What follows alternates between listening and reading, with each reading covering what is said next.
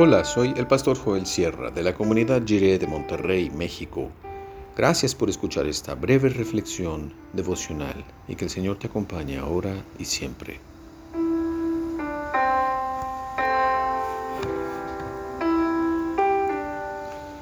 Todo lo que respira.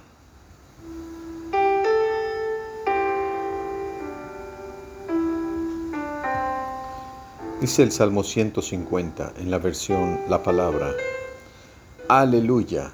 Alaben a Dios en su santuario, alábenlo en su majestuoso cielo, alábenlo por sus proezas, alábenlo por su grandeza, alábenlo al son de trompetas, alábenlo con cítara y arpa, alábenlo con danza y pandero, alábenlo con cuerdas y flautas, Alábenlo con címbalos sonoros, alábenlo con címbalos vibrantes. Que cuanto respira, alabe al Señor. Aleluya.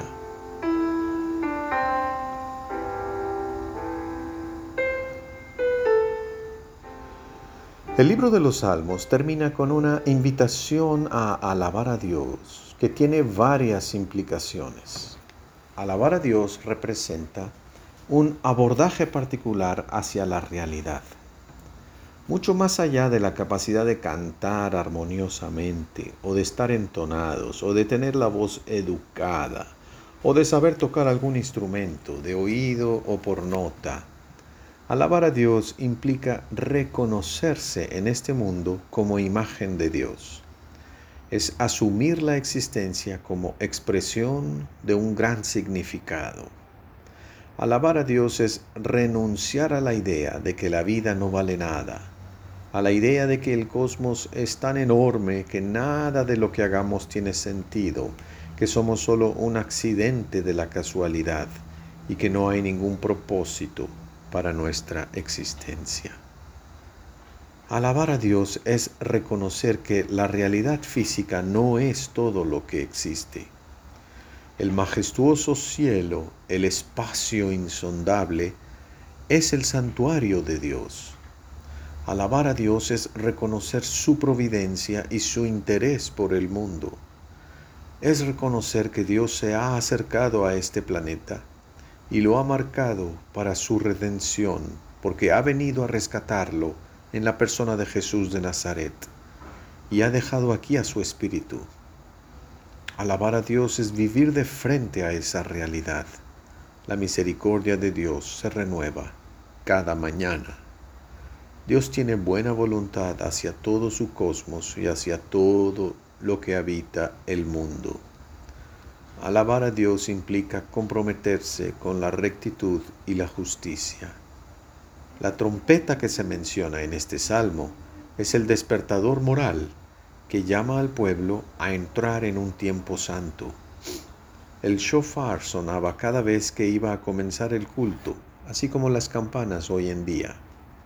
Era un sonido que debía sacar al creyente de su sopor moral, hacerle despertar, abrir los ojos ante el peligro de apartarse del buen camino y acudir a alinear la vida entera según los buenos propósitos de vida, salud y alegría que se encuentran en la palabra de Dios. Alabar a Dios implica también vivir con alegría. El ritmo de la danza es señal de vida y salud. La cítara o guitarra, el arpa, las cuerdas y flautas, el pandero y los címbalos que se mencionan son para alegrar la fiesta no se trata de un ensamble de instrumentos plañideros ni tenebrosos. No alabamos a Dios para ponernos más tristes, llorar y deprimirnos. Alabamos a Dios porque la alegría del Señor es nuestra fuerza y el palpitar de nuestro corazón marca el ritmo de nuestro canto de alabanza, porque estamos vivos. En el lugar de los muertos, Señor, ¿quién te alabará? dice el Salmo 6. Que todo lo que respira alabe al Señor, porque Dios es Dios de vida, a pesar del sufrimiento de esta terrible pandemia. Hasta nuestro último aliento, alabaremos al Señor. Aleluya.